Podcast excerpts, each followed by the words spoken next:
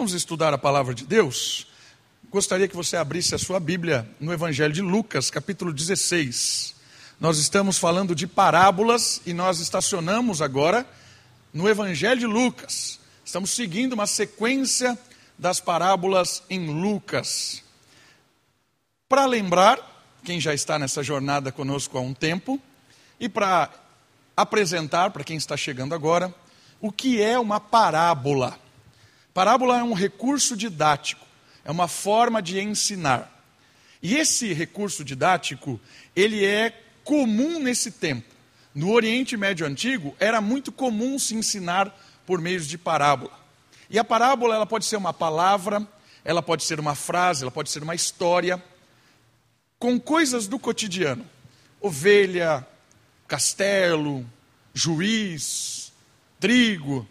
E essas coisas do cotidiano, elas serviam para apresentar coisas espirituais. Contava-se uma história do cotidiano, mas na verdade não estava falando sobre ovelha, sobre trigo, estava falando sobre o reino de Deus, coisas espirituais, virtudes. Jesus revolucionou o método parabólico. Uma das coisas que eu aprendi estudando as parábolas e eu nunca tinha atentado para isso. Praticamente toda vez que Jesus abre a boca para ensinar alguma coisa, é por meio de parábola.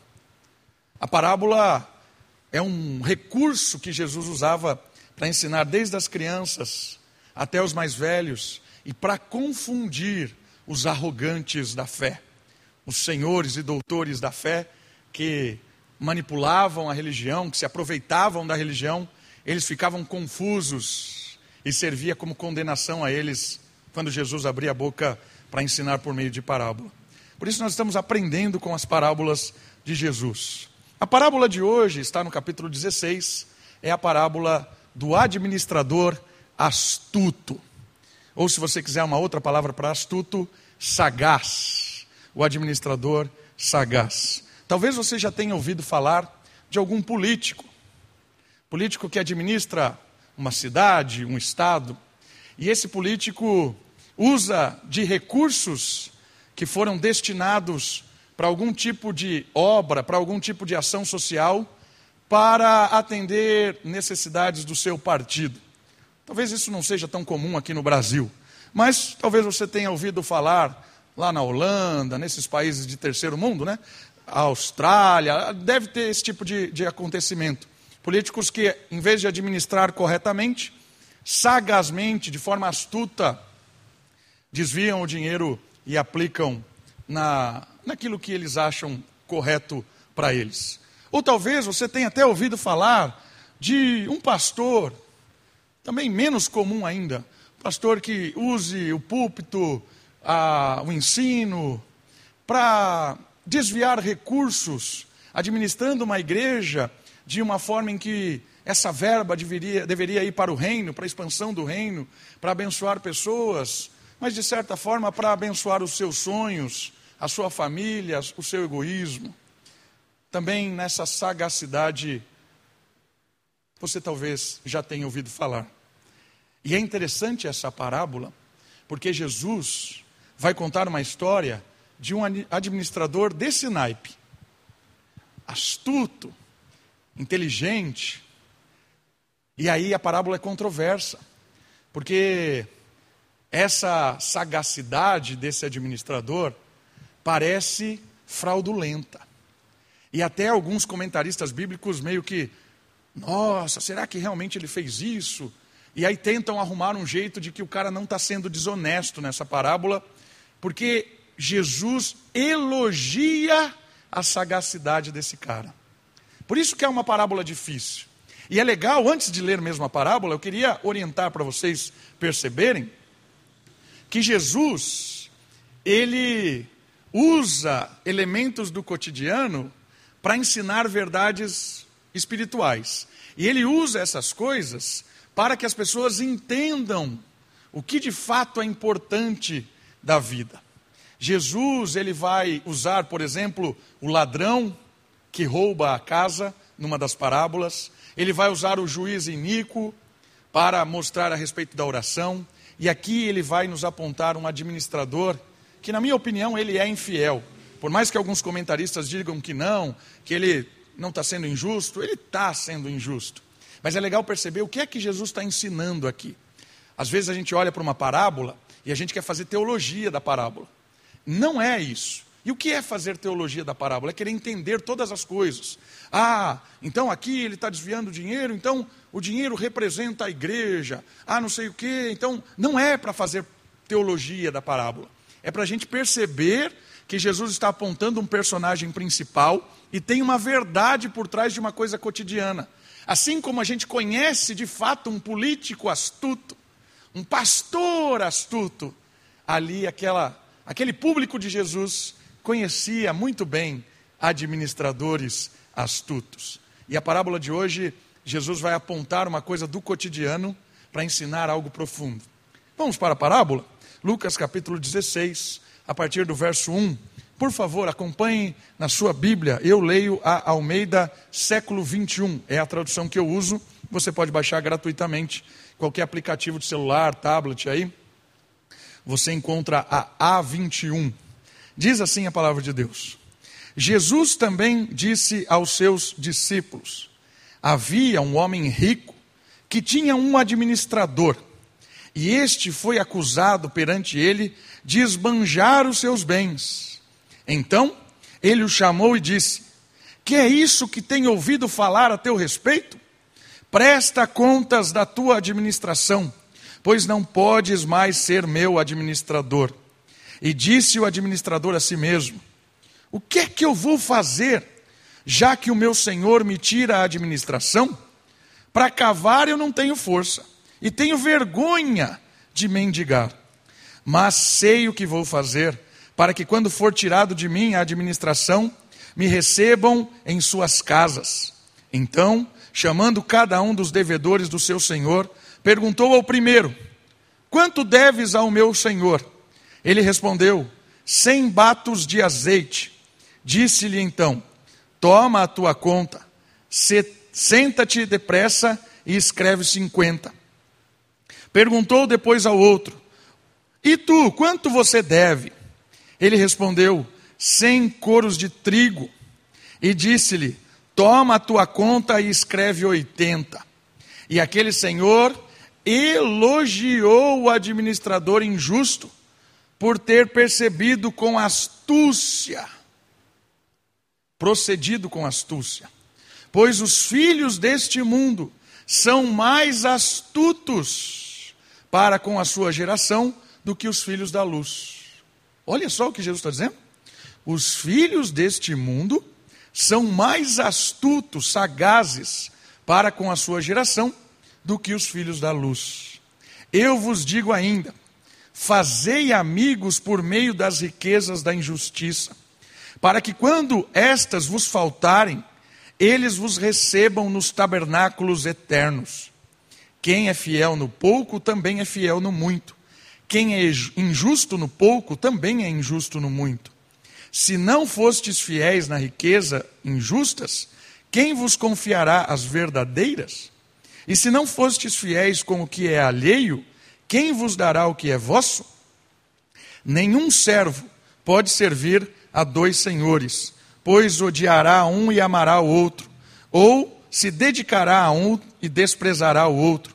Não podeis servir a Deus e as riquezas. O papo de hoje é sobre a sábia mordomia, a administração, cuidado daquilo que nós temos e das coisas que nós vivenciamos neste mundo. Olha só que interessante. A parábola é um ensino aos discípulos. O público aqui, especificamente, são os discípulos. Está ali no começo do capítulo 16.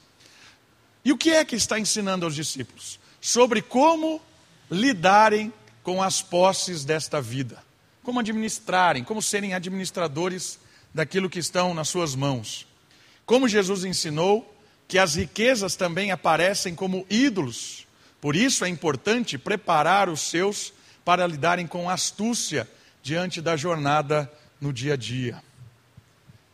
Jesus, em primeiro momento, está querendo ensinar a eles ou você é escravo daquilo que está nas suas mãos, ou você de fato é livre. Esse mundo é cheio de ídolos, cheios de recursos iníquos. São palavras que aparecem aí na parábola. Riquezas, né, no texto. Riquezas fruto de iniquidade. Esse mundo é cheio de maldade.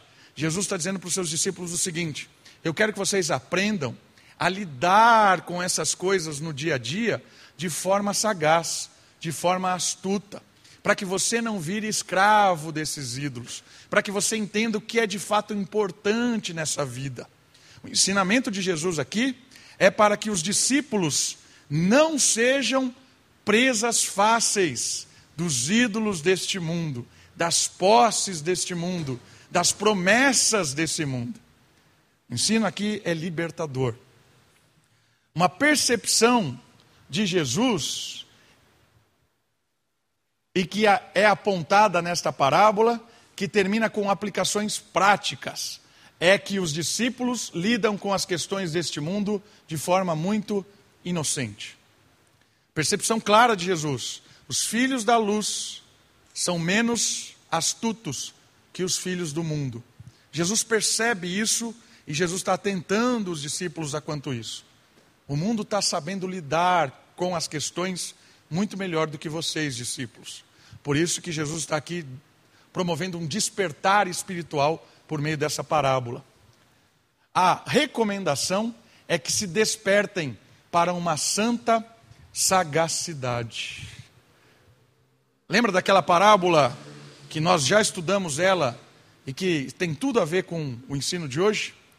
Sagaz como a serpente, simples como a pomba. O próprio Jesus falou sobre isso, que os discípulos deveriam aprender com a serpente da sua sagacidade e também com a pomba da sua simplicidade. Muitas vezes, o mundo se aproveita da sagacidade e do veneno da serpente. Sagaz venenoso. E a simplicidade da pomba também se aproveita para tirar vantagem. Mas Jesus está dizendo assim: o que eu quero que vocês aprendam não é com essas questões venenosas e vantajosas. Eu quero que vocês aprendam a lidar de fato com esse mundo de uma maneira justa e honesta. Mas então por que, que Jesus elogia aqui o administrador? Por que, que o Senhor diz que o administrador era astuto? Estava impressionou o Senhor ali que estava, estava sendo até roubado, né? Por que que isso aconteceu? Vamos lá. Vamos falar sobre o elogio do Senhor. Algumas observações importantes. Primeira delas, os judeus eram proibidos de tomar juros dos compatriotas quanto ao empréstimo financeiro. Isso está, na, está no livro de Êxodo, está claramente lá. Não, não pode emprestar dinheiro a juros aqui dentro desse contexto. Essa é a ideia. No entanto, havia a prática de se utilizar de recursos como azeite e trigo para ganhar juros sem quebrar a lei. O elogio dado está na astúcia e não no engano. Algumas informações importantes. Por que, que não poderia emprestar dinheiro a juros nesse contexto aqui? Porque era uma ideia de escravizar o outro. Já que o outro está numa situação miserável, não tem para onde sair, o cara chegava com o dinheiro, e judeu sabe lidar muito bem com dinheiro, né? não existe judeu pobre no mundo. Ele falava assim: Olha, eu vou te dar o dinheiro, vou te emprestar. Mas quando você for me pagar, se você não tiver condição, você pode ser o meu escravo, por exemplo. Virava uma forma de opressão, uma forma de dominar. Por isso que a lei proibia isso. Era uma forma de não ocorrer esse tipo de, de maldade. Mas o que, que os de Israel perceberam? A gente pode racionalizar esse mandamento, esse estatuto. Como é que nós racionalizamos ele? Tornamos ele racional. Vamos fazer o seguinte: vamos pegar o que eu tenho, eu tenho azeite, eu tenho trigo, e eu lhe empresto isso para que você produza mais. E aquilo que você lucrar, você me paga uma parte do seu lucro. Certo? Então, de certa forma, ele estava emprestando, mas ele estava dando um jeito de não ser empréstimo.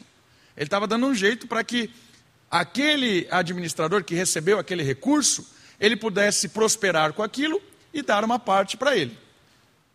Azeite era mais caro, porque azeite era fácil de fraudar, né? Então era mais caro o, juro do azeite do que do trigo, por exemplo. Então essa era uma prática que acontecia. Se emprestava, o outro ah, fazia o seu trabalho e depois vinha pagar o que devia. É o que está acontecendo aqui. O administrador ali do, dos bens, ele fazia esses empréstimos, fazia as promissórias, e aí cada um devia uma parte. Olha, eu te emprestei tanto e você vai ter que devolver, aqui no caso, 100, por exemplo. Ah, eu te emprestei tanto, você vai ter que devolver X. E essa era a, a didática, isso acontecia. Essa é uma prática ali comum. E o que, que aconteceu na parábola? Aconteceu que esse cara percebeu uma coisa: eu vou perder um emprego porque alguém denunciou que eu estou roubando aqui. E aí ele foi astuto. Por quê? Porque ele percebeu que o que é mais importante do que coisas são pessoas.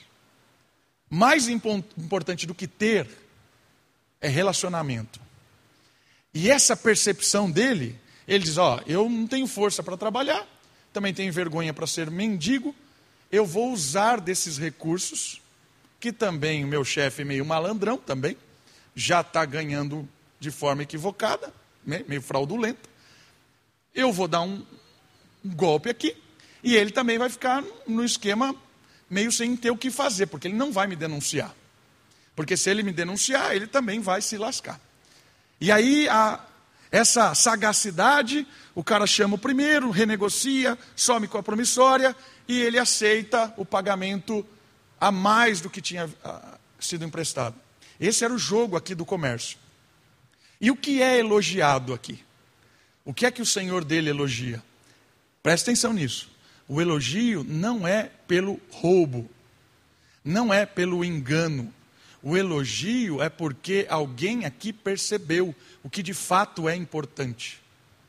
O filho das trevas percebeu que o importante é ou são pessoas.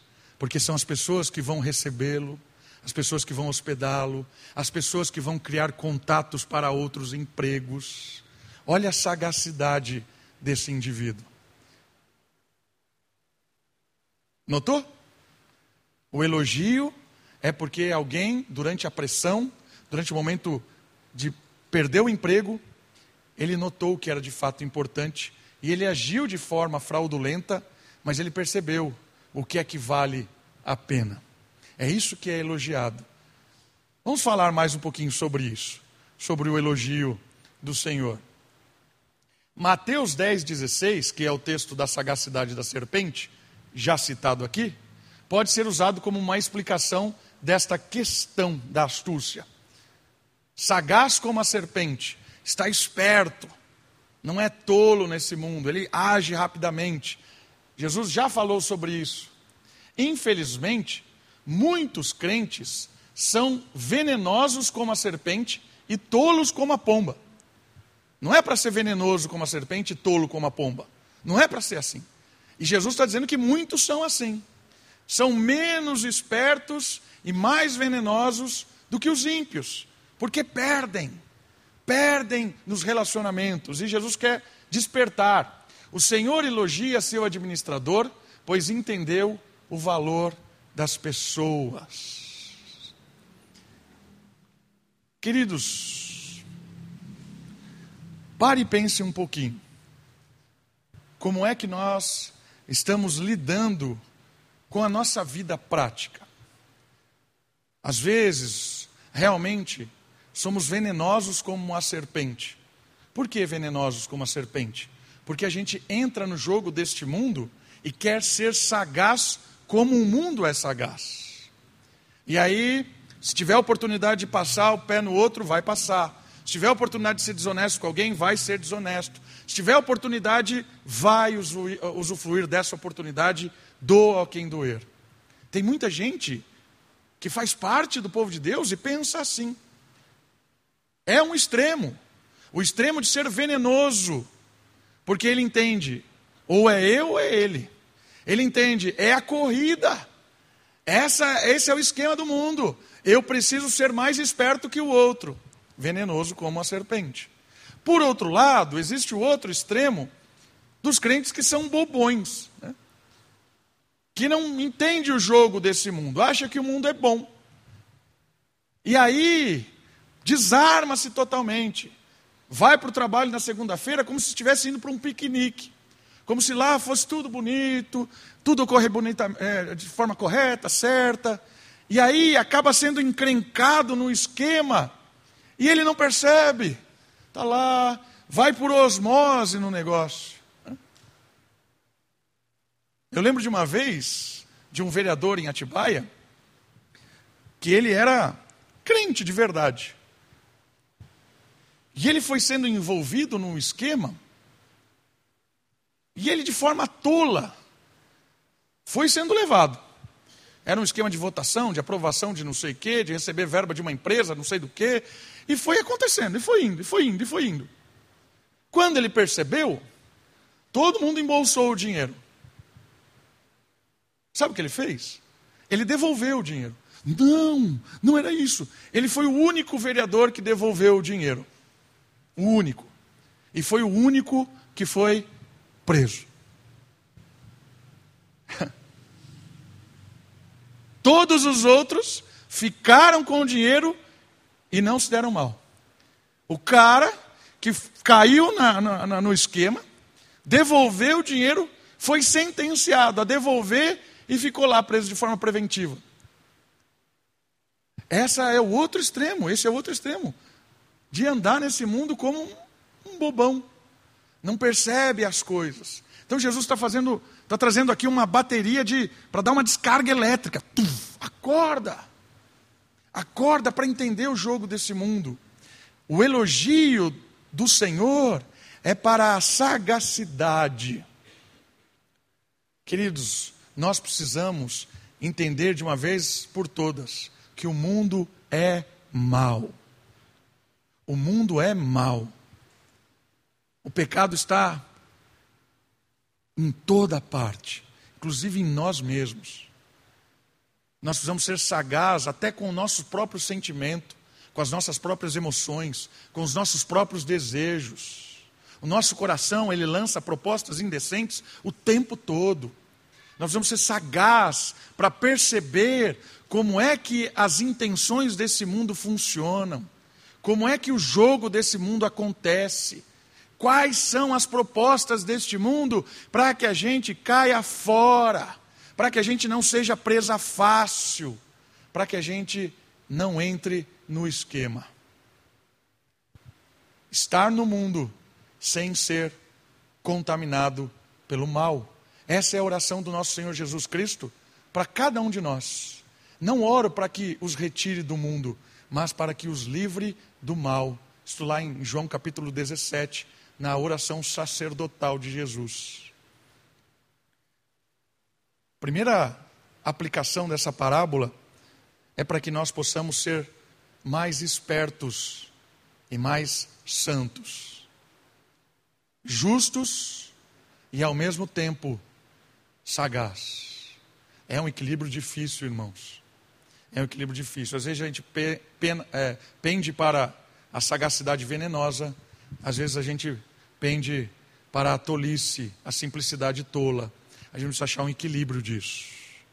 O elogio de Jesus está na astúcia do administrador, que percebeu que as pessoas são mais importantes do que as coisas.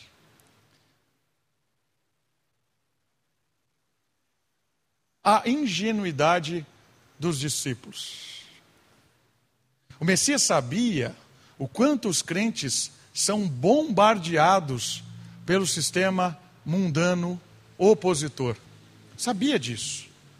Por isso, essa atenção especial.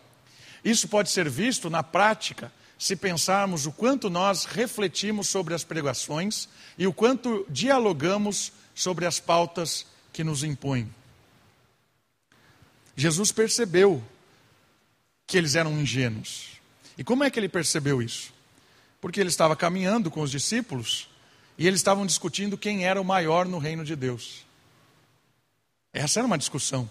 Quem é o maior no reino de Deus?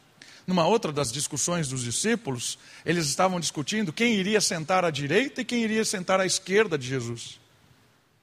Olha a pauta da discussão deles. Quando vier o reino do Messias, quem vai sentar à direita do rei e quem vai sentar à esquerda? Inclusive, a mãe de um foi lá interceder. É, a mãe de uns foi interceder por eles. Olha, Jesus, lembra do meu filho. O que estava acontecendo ali? A ingenuidade deles era tanta que eles estavam usando padrões mundanos para a administração do reino de Deus. Eles estavam refletindo a respeito de como esse mundo governa e aplicando isso dentro do povo de Deus. Jesus notou esse tipo de coisa.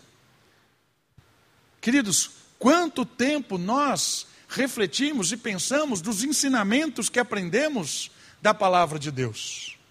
Quanto tempo a gente sai do culto e chega em casa e conversa sobre a pregação? Conversa o que a palavra nos ensinou, refletimos, tentamos aplicar juntos, como marido e esposa, como filhos, como irmãos. Ou a gente vai sair daqui e vai discutir se foi pênalti ou não no jogo do Palmeiras. Não que isso seja errado discutir. Mas a nossa pauta é isso e acabou. É só isso. A gente só sabe conversar de futebol. Ou nós vamos conversar sobre a, as novas práticas, sei lá, da empresa que nós temos. Não que isso seja ruim, mas isso domina as nossas, os nossos pensamentos. Queridos, eu queria que você percebesse que nossos assuntos, as nossas conversas e as nossas preocupações, quem pauta é o mundo. É o mundo que pauta o que nós devemos conversar. E a gente tem a oportunidade de refletir na palavra de Deus, durante uma hora aqui, o pastor pregando, o quanto isso vai ter reflexos na sua semana.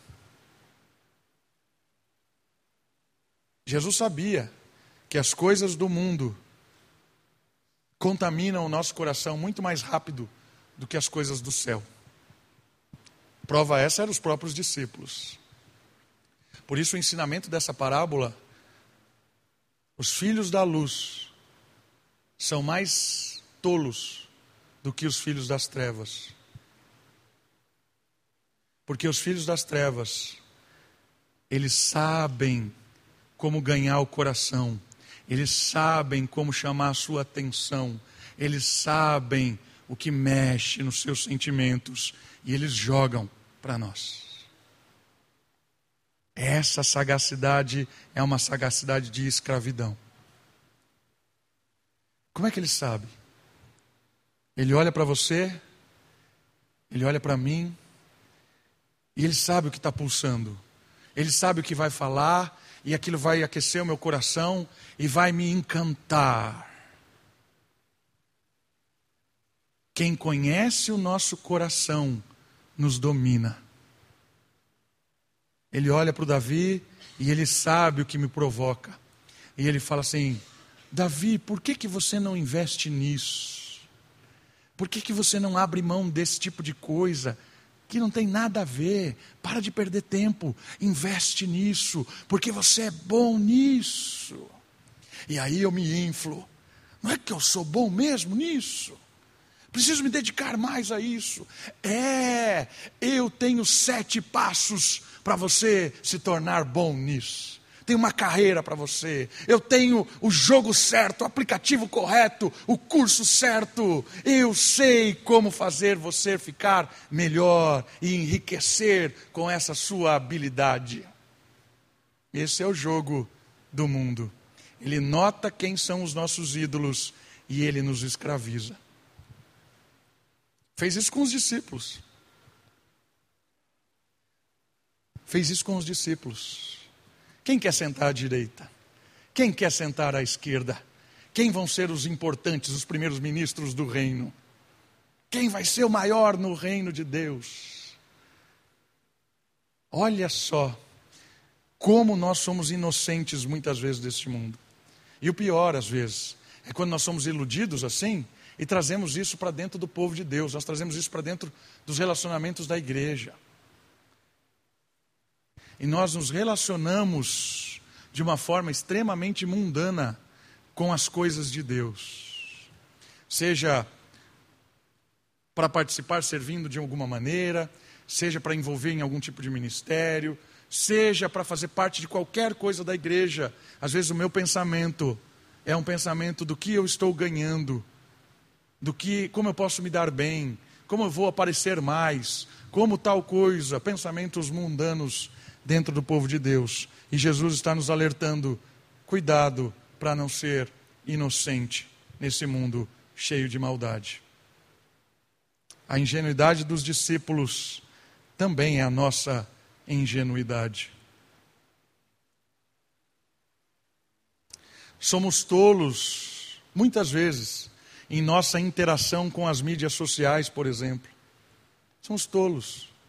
A gente olha, muitas vezes, Instagram, o recorte da vida de alguém, e achamos que aquilo é a vida da pessoa. E aí você olha para alguém da sua idade que estudou com você, e aí ela tira foto com roupas belas, com não sei o quê. Olha só como ela está ali, bonita, viajando, feliz. Está lá a família feliz. E aquilo vai, vai causando um sentimento de inveja, um sentimento de cobiça. Se você não está sendo ingênuo nessas mídias sociais, saia fora. Faça como José.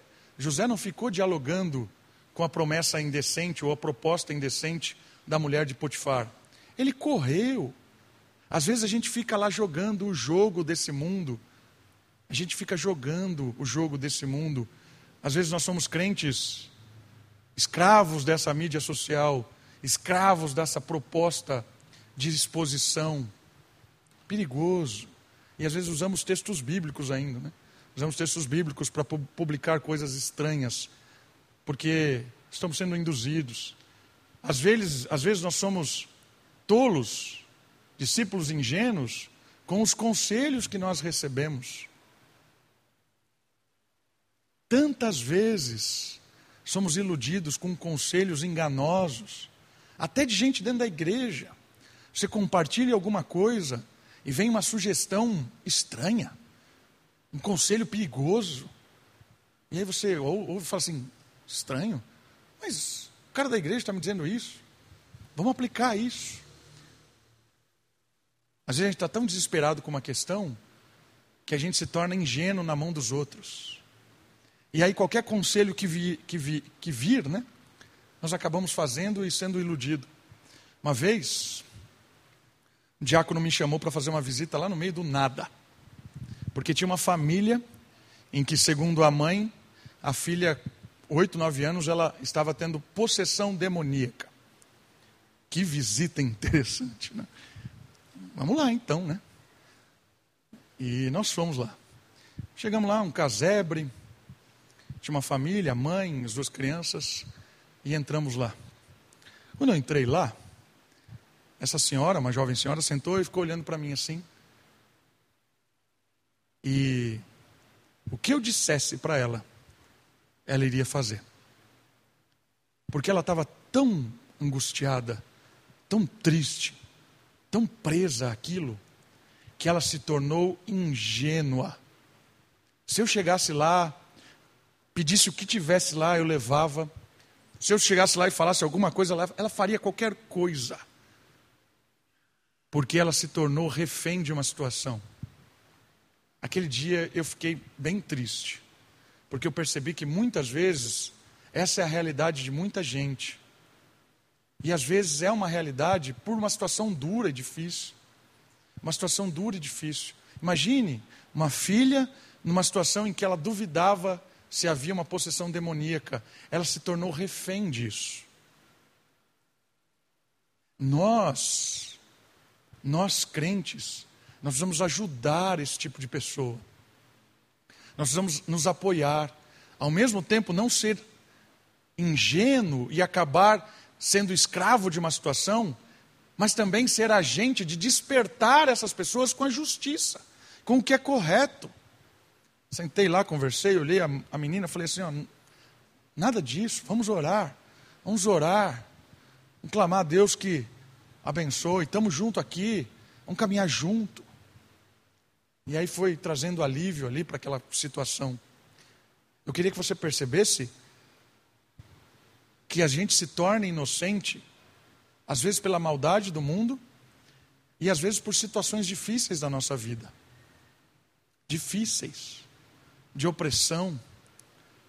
Né? Nós ouvimos uma frase comum que foi um absurdo dito aí por um deputado, né? Elas são fáceis porque são pobres. Se você acha que isso é distante, isso não é distante. Às vezes os nossos jovens são construídos com essa ideia de que ter dinheiro, ter posse, é a oportunidade de sobrepor sobre a outra pessoa, subjugar a outra pessoa. E aí tem dois lados dessa história, né? Tem o lado da ingenuidade, porque às vezes nós nos tornamos fracos por causa de alguma situação e a gente fica sujeito ao mundo. Confiar em Cristo nos ajuda a nos libertar disso. Não precisamos de ninguém a não ser Cristo. Não precisamos de, de nenhum Senhor para a nossa vida a não ser Cristo. Então, por um lado, entra essa ideia de conhecermos do Senhor. E por mais que seja difícil a nossa situação, seja por financeira, ou seja por uma situação terrível, como a situação ali da, da senhora que não sabia o que estava acontecendo com a filha, nós precisamos conhecer a Deus e depender de Deus. Mas o outro ponto é uma ação de profundo impacto da igreja. Porque nós precisamos chegar nessas pessoas e libertá-las dessa amarra, desse sofrimento, de se subjulgar as pessoas que se acham mais importantes ou mais poderosas porque têm mais posses ou porque é tratado de uma forma melhor neste mundo e acha que tem o direito de subjulgar alguém. A igreja é libertadora, porque a igreja não se submete ao senhorio de ninguém nesse mundo. A igreja não se submete a nenhum poderoso desse mundo. A igreja veio para libertar pessoas da opressão, e seja ela qualquer opressão, porque nós dependemos somente do senhorio de Jesus. Nós precisamos levar essa esperança para as pessoas, levar essa, essa convicção para as pessoas, porque quando a gente ganha o conhecimento de quem é o Senhor, o conhecimento de quem nós somos em Cristo, nem a morte, nem a morte nos amedronta mais. Perdeu o medo da morte, perdeu poder de ser subjulgado. Quando nós chegamos ao nível de perder o medo da morte, nós não temos nenhum outro Senhor a não ser Jesus.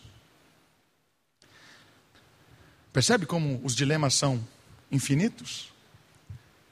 a ingenuidade causada pela opressão, a ingenuidade causada pelo, pela falta de informação, e às vezes a igreja se omite de ser um canal de libertação, levando a verdade e colocando as pessoas pela palavra de Deus, devolvendo a elas a dignidade, devolvendo a elas a identificação com Cristo, o quanto elas são importantes diante do reino não pelo que elas têm, não porque elas conquistaram algo, mas porque Cristo conquistou vidas para Ele.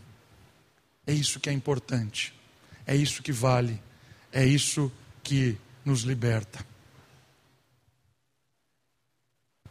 E olha só que interessante, a conclusão que chegou esse administrador. Ele fala no versículo 9: a acolhida dos devedores. Olha só o que ele diz no final aqui do versículo 9: Fazei amigos por meio das riquezas da injustiça, para que, quando estas vos faltarem, eles vos recebam nos céus, nos tabernáculos eternos. A dinâmica deste mundo passará, mas as amizades estarão eternizadas nos tabernáculos celestiais. Muito mais do que ser acolhido nesta vida, saber utilizar das riquezas de origem iníqua nos faz sermos acolhidos na eternidade. O texto diz que esses homens que foram é, beneficiados pelo administrador infiel aqui, eles receberiam esse indivíduo na eternidade. Lembra, é uma parábola, não é para ficar fazendo teologia. E o que essa parábola, o que essa associação nos ensina? Dez reais que eu tenho no bolso. Esses dez reais circularam pelo mundo. Compraram cocaína ali embaixo, e esse indivíduo que recebeu, que era um aviãozinho de um traficante, pegou esses 10 reais e passou para o seu patrão, e esse usou os 10 reais na prostituição. Da prostituição, veio para aqui embaixo comprar uma outra coisa destruidora. Chegou numa padaria, chegou numa pessoa, essa pessoa veio, deu na igreja, esse dinheiro veio no meu bolso porque me pagaram o salário do mês. A partir de agora, esses 10 reais que estão no meu bolso, que pode ter sido injusto em todos os lugares que passaram, no momento que entra no meu bolso, ele vai sair para a eternidade. A partir do momento em que esses 10 reais saírem do meu bolso, eles vão sair para abençoar alguém. Eles vão sair para a eternidade. É isso que a parábola está ensinando. Toda vez que a gente usa essas riquezas injustas, elas chegam em nós, elas saem de nós para a eternidade. Toda vez que você abençoa alguém, toda vez que você abençoa alguém, isso ecoa na eternidade. Todas as vezes que nós usamos os nossos recursos, sejam eles materiais, espirituais, físicos ou de tempo, para abençoar alguém, isso ecoa na eternidade. Eu poderia pegar esse dinheiro e usar como o mundo usa, desperdiçar com futilidades ou com vícios desse mundo. Mas esse dinheiro que chegou em mim hoje, ele vai ser bênção.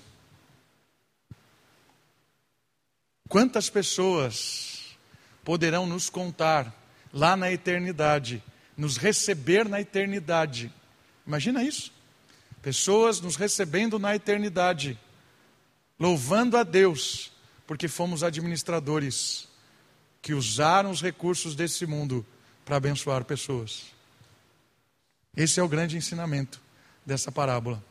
O mordomo, o administrador, que entendeu como funciona a vida. Tudo fica, menos pessoas. Para encerrar, ele termina com três versículos práticos. Na verdade, são quatro versículos com quatro ensinamentos. Falei três, mas são quatro. Quatro ensinamentos práticos. Mordomia na prática. primeiro deles, a fidelidade não é uma questão de quantidade, mas de prioridade. Versículo 10. Quem é fiel no pouco, também é fiel no muito. Quem é injusto no pouco, também é injusto no muito. A fidelidade não é uma questão de quantidade, é uma questão de prioridade. Toda vez que a gente diz assim, não tenho tempo, não é verdade, é mentira. Você não tem prioridade naquilo. Ah, não tenho tempo para dedicar ao meu filho. Não é verdade. O seu filho não é prioridade. Não tenho recurso, eu não tenho um real para dar para o reino de Deus, para investir na obra do Senhor. Não tenho nada. Mentira. O reino não é prioridade para você. Porque aquele que é fiel no pouco é fiel no muito. Eu quero dizer para você que se você acha que hoje você não tem um real para investir na obra do Senhor, quando você tiver 100 milhões, você ainda não vai ter. Porque quem é fiel no pouco é fiel no muito. Quem é injusto no pouco é injusto no muito. O primeiro princípio dessa parábola, aplicado por Jesus no versículo 10, é que a quantidade não é uma questão fundamental, a prioridade é uma questão fundamental. Nós precisamos entender isso. Precisamos entender isso para administrar os nossos recursos. Antes de você falar não tenho, pense, julgue e avalie. Você não tem ou não é uma prioridade sua? Para onde está indo? O seu tempo, o seu, os seus dias, o seu gás, sua força, o seu recurso. Para onde está indo? Se você não tem, na verdade, você tem outras prioridades. A gente precisa aprender a ser fiel e confiar no pouco, porque aí no muito a gente também vai ser fiel. Não se engane, jovem. Se hoje você não investe nada no reino de Deus, porque você acha que não tem recurso nenhum, se você for um multimilionário, você não vai dar nada. Ah, vou sim, pastor. Deixa eu me formar na faculdade, ganhar, conquistar o meu emprego, ter o meu recurso. Aí eu vou abençoar muita gente. Mentira. Se hoje que você não tem nada, você não é capaz de dar um real na obra do Senhor, quando você tiver milhões, você não vai dar nada. Porque quem é, é infiel no pouco, é infiel no muito. Não tenho nenhum tempo para nada. Tenho tempo para nada. Ah, quando eu me aposentar, aí eu vou me envolver com as coisas do Senhor.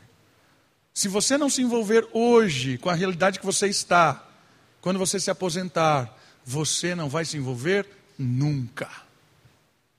Ah, aí eu vou ter tempo, pastor. Não vai. Se você não tem tempo hoje, você não vai ter tempo nunca. Primeira aplicação da astúcia desse indivíduo é que ele entendeu pessoas. E aquele era um momento de investir no que era importante. Prioridade. Ele priorizou o que era importante. O que nós temos priorizado nas nossas vidas? É você que tem que responder, não sou eu. Eu tenho que responder as minhas prioridades. Você tem que responder as suas. Porque quem é fiel no pouco, também é fiel no muito. Segundo ensinamento no versículo 11. Se não fostes fiéis nas riquezas injustas, quem vos confiará as riquezas verdadeiras? Olha que interessante. O que isso quer nos ensinar? Quem administra de forma egoísta as riquezas de origem injustas, né, esse dinheiro que nos chega hoje, de origem injusta, não sei de onde vem isso. Quem administra isso de forma egoísta, jamais estará apto a administrar as riquezas de origem divina. Às vezes a gente tem a ideia de separar espiritual e material, secular e santo, igreja e dia a dia. A gente tem essa ideia de separar isso. Né? O texto está dizendo para nós o seguinte: se você não sabe administrar o dinheiro do dia a dia, as riquezas desse mundo mal, se você não sabe utilizar isso de uma forma abençoadora, você jamais saberá abençoar o que de fato é importante nessa vida. Você jamais vai perceber o que de fato é riqueza nesse mundo. Extraordinário isso aqui. Só experimenta das riquezas verdadeiras. Quem sabe que todas as riquezas desse mundo não são suas. Só pode abençoar alguém com verdades espirituais quem não é escravo de nada nesse mundo. Se a gente não administra o que nós temos na mão hoje, como Deus vai nos dar verdades espirituais para administrar? Como é que você vai conseguir falar do Evangelho se o Evangelho não está nas suas posses, não está na sua administração de tempo, de recursos, de vida. Se o Evangelho não faz parte do seu dia a dia, do seu cotidiano, das suas relações, se você não administra as coisas dessa vida com o Evangelho, jamais você vai conhecer de fato quem é Deus e o que ele pode te dar de verdade. Segundo ensinamento dessa parábola, a aplicação dessa parábola é que as riquezas injustas deste mundo, elas são uma sombra das riquezas ideais de Deus. Quando nós entendemos e olhamos para o ideal de Deus, isso aqui é iluminado, e aí, bênção. Terceira prática, versículo 12. E se não fostes fiéis com o que é alheio, quem vos dará o que é vosso? Nada de fato é nosso. Se você não administra o que é alheio, como você vai administrar o que é de fato seu? Nada de, de verdade é nosso. Se não administramos bem o que é do outro, como receberemos de verdade algo nosso? Eu não sei se você percebeu, essa estrutura aqui, hoje nós estamos administrando. Hoje nós somos a igreja. Nós somos responsáveis pelos bancos, pelo púlpito, pela parede. Mas isso não é nosso. Sabe por que não é nosso? Porque essa igreja tem mais de 50 anos. As pessoas que começaram a igreja, firmaram ela, cuidaram dela, muitas dessas pessoas não estão mais aqui, mas o patrimônio está aqui. Percebe como nenhuma das pessoas que estavam aqui eram donos disso? Foi embora, mas ela está aqui. Hoje nós estamos administrando aqui. Ainda tem gente que acha que é dono daqui. Mas num piscar de olhos, foi-se e ficou.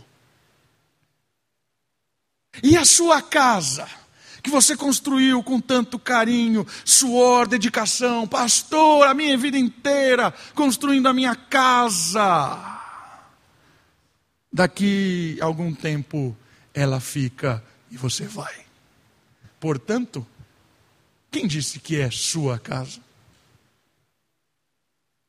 E o seu carro, seu dinheiro, seu patrimônio, você vai e fica para outros usarem, porque as coisas permanecem.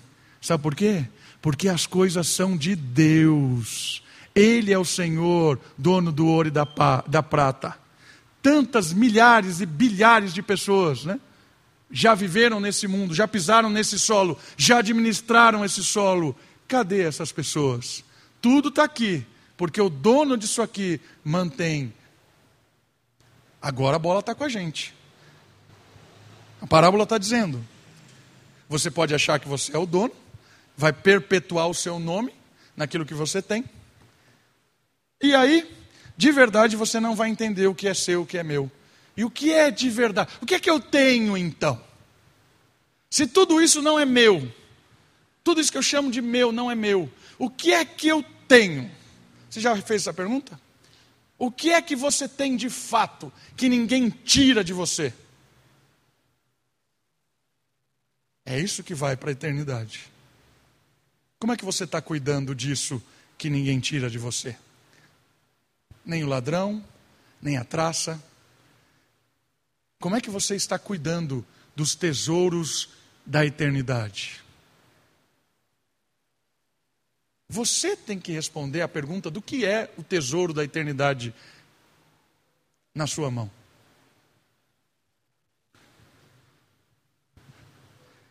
O que de fato é seu nessa vida que a gente chama de tudo meu? O que de fato é?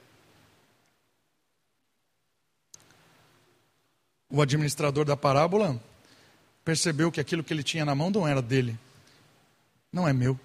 Se não é meu. Percebe? Ele diminuiu o lucro por quê? Porque ele falou que não era dele. Ele entendeu que não era dele. Isso é meu mesmo estava agindo de forma venenosa. E aí, agora o despertar de uma forma santa. Não é meu. Se não é meu, vamos. Vamos lá. Vamos abençoar. Isso vale às vezes para pessoas, né?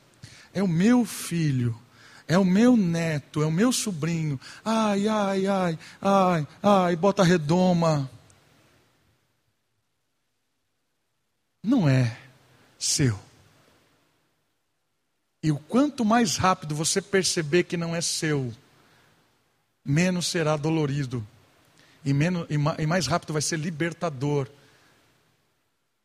mais rápido vai ser libertador. E o último versículo. Nenhum servo pode servir a dois senhores, pois odiará a um e amará o outro, ou se dedicará a um e desprezará o outro. Não pode servir a Deus e às riquezas. Esse texto também está lá em Mateus. O ser humano é escravo de quem ama mais. Esse texto coloca as riquezas como um Deus. Como um Deus. Às vezes a gente olha para o Antigo Testamento e ali a gente fala assim: nossa, como esses caras se curvavam a ídolos, né, a Baal, ao poste. Como é que eles tinham medo? Como eles serviam aos falsos ídolos? Como pode ser tão trouxa? Né? A gente olha para as coisas do Antigo Testamento e fala assim: como é que esses caras abriram mão de servir a Deus para se curvar num bezerro de ouro? Mas que povo burro!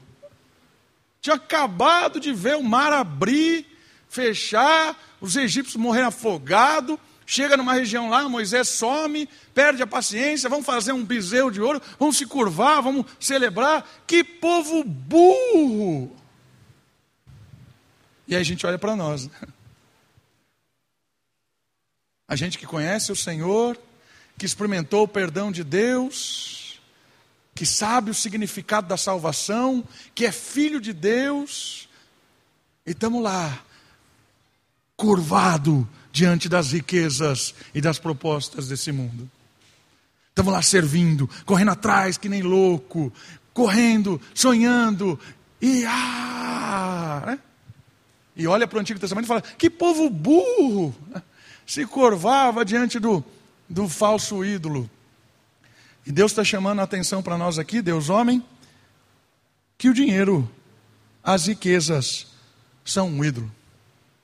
Igualzinho, o bezerro é a riqueza. Se você for lá na Bolsa de Valores de São Paulo, tem lá um touro, que é uma cópia da Bolsa de Nova York, que é um touro. Né? Fazem, quem é o idiota que se curva diante do touro? Do touro? É melhor olhar no espelho, né? Porque nós todos estamos sendo, muitas vezes, idiotas, nos curvando a vários ídolos desse mundo.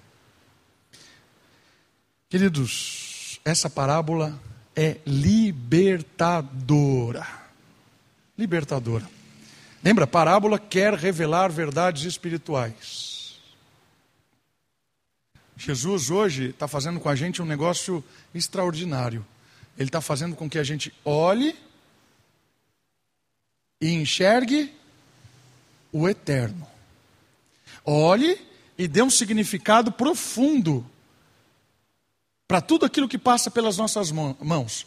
Porque nós somos administradores, mordomos. Porque nada é nosso.